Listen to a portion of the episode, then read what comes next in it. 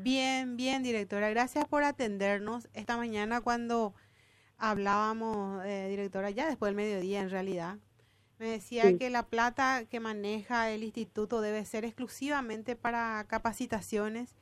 Y cuando le preguntaba sobre estas transferencias, no sé si entendí eh, mal su mensaje eh, sobre estas transferencias, ¿verdad? Un grupo de gente. me dice usted que no hay respaldo eh, en cuanto a documentación eh, de esas transferencias. ¿Entendí bien o, a ver si nos puede explicar un poco, directora, por favor? Bueno, antes que nada te quiero hacer una aclaración, ¿verdad? El Instituto José Plaullari eh, tiene una función de capacitación política y cívica de sus afiliados y las autoridades que están en cargos eh, públicos, ¿verdad? Sí. Si el estatuto del artículo 5 prevé que el que el instituto pueda ayudar al partido en algunos casos, ayuda financiera. Eh, en este caso, por ejemplo, nosotros, desde que estamos, lo que se hizo es la capacitación a los miembros de mesa para las elecciones, por ejemplo. Entonces, eso yo quería hacer esa aclaración. Sí, está bien. Cuanto a lo que me preguntaste eh, de las transferencias, fue, eh, creo que son anteriores a, que a cuando nosotros entramos eh, este directorio, o sea, no este directorio, yo como directora con mi equipo de trabajo entramos en mayo del 2022. Sí. Entonces, eh, esta transferencia a que me, de que me hablaste que salió en el diario fue anterior a nuestra administración. Y cuando nosotros hicimos el corte administrativo, nosotros le solicitamos a esas personas las facturas respaldatorias de esas transferencias, de esos gastos y algunos trajeron y muchos no, nos entregaron. Entonces, nosotros no nos, podemos hacer cargo de, ese trabajo anterior. Hicimos un corte administrativo y en ese eh, el corte administrativo se informa de, eso, de eso que está, que justamente sacaron en el diario hoy. O sea, eh, acá tenemos 23 transferencias, directora. ¿Se puede estimar cuántos están respaldados de esto o, o no, o, ninguno está respaldado? Cuando, con facturas. Mira, yo no, tengo el detalle, como te dije, nosotros pusimos 120 y algo millones fueron los que se le había entregado, que nosotros en ese momento del corte administrativo no recibimos la factura, pero no nos corresponde a nosotros eso a la tesorería tiene que, eh, tiene que rendirse cuenta. La tesorería del partido. Del partido. Entonces nosotros lo que hicimos es eh, que conste en el corte administrativo que ese dinero fue entregado con anterioridad al trabajo nuestro y que no había, nosotros no recibimos la documentación de eso, de esa transferencia. Pero la plata es eh, lo, ejecutado por su instituto en la administración anterior, ¿verdad? A su gestión, pero es la plata ejecutada por su instituto, o sea, el instituto debiera tener esa documentación respaldatoria, si es que existiera.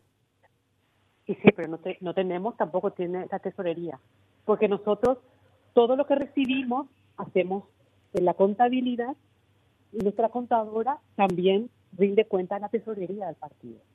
Además de esto que saltó, ¿hay otras transferencias que no hayan sido respaldadas?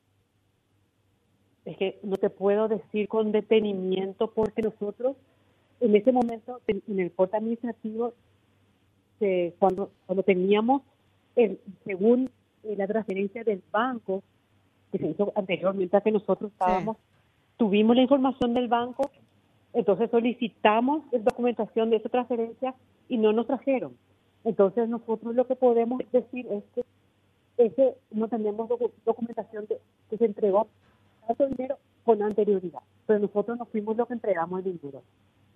¿Entendés? Sí, que no están, que no fueron respaldados con documentación en los gastos de esta transferencia. Claro, que nosotros no recibimos esa documentación de esa transferencia pendiente que se entregó y no se rindió cuenta. ¿Y estas personas a quienes se le transfirió siguen trabajando ahí? No, ellos, ellos no están en el, en el instituto. O sea, Marlene Orue, por ejemplo, hoy ya no imparte cursos. No, ya no imparte cursos. ¿Y, ¿Y, ustedes llegaron a hacer este tipo de transferencia durante su administración, directora? No, nosotros en nuestra administración hicimos cursos eh, eh, de, capacitación de líderes de políticos, de cargos públicos, en el cual tuvimos sí profesores internacionales y que para eso sí se hizo transferencia, pero con total respaldo de documentación y se hicieron los cursos sin cobrar a, la, a los alumnos. Pero no a nosotros mismos, ¿entendés? O nosotros somos directivos, pero no nos transferimos a nosotros mismos. Se transfirió directamente a las personas que parten de ¿Y los campamentos? El campamento de capacitación, esos son los, los, las actividades de capacitación a los jóvenes que se hicieron. Tenemos respaldo de documentación de todos los gastos. Directora, yo entiendo que estos gastos y estas transferencias que figuran acá, que son sumas muy importantes porque llegan hasta el tope. Una transferencia, pues lo máximo que te permite el CIPAP es hasta 20 millones de guaraníes por día, ¿verdad? Y llegaban al tope en algunos casos. Yo sé que no es de su administración, pero cuando usted toma, eh, la, la administración asume la dirección de este instituto y si no hay eh, documentos que respalden la plata que salió del instituto, ¿No le parece que eso es como para eh, derivar a las instancias de control permanente que si una plata que se usó y no se justificó, o se tiene que castigar con el peso de la ley o se devuelve? Así es, claro que se informó, se informa, se informa la también. ¿Y después? Y se hace, se hace todo eso.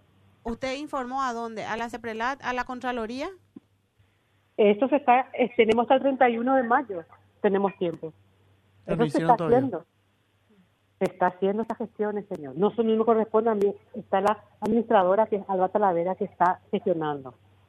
¿Ahora recién?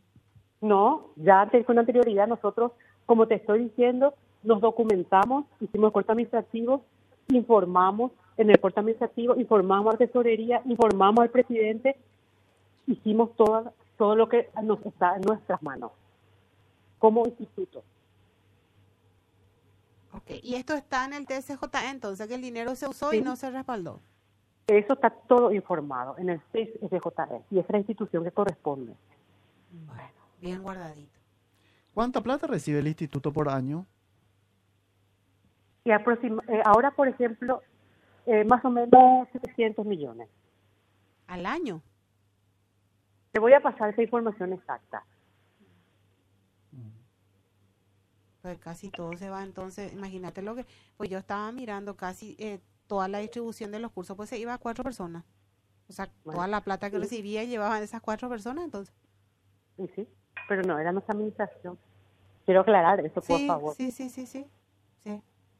Igual, esto hay que derivar a las instancias pertinentes, eh, directora. Ya el, el Tribunal Superior de Justicia Electoral tiene toda la información. Nosotros rendimos cuenta ya el año pasado y informamos de eso también a la justicia electoral.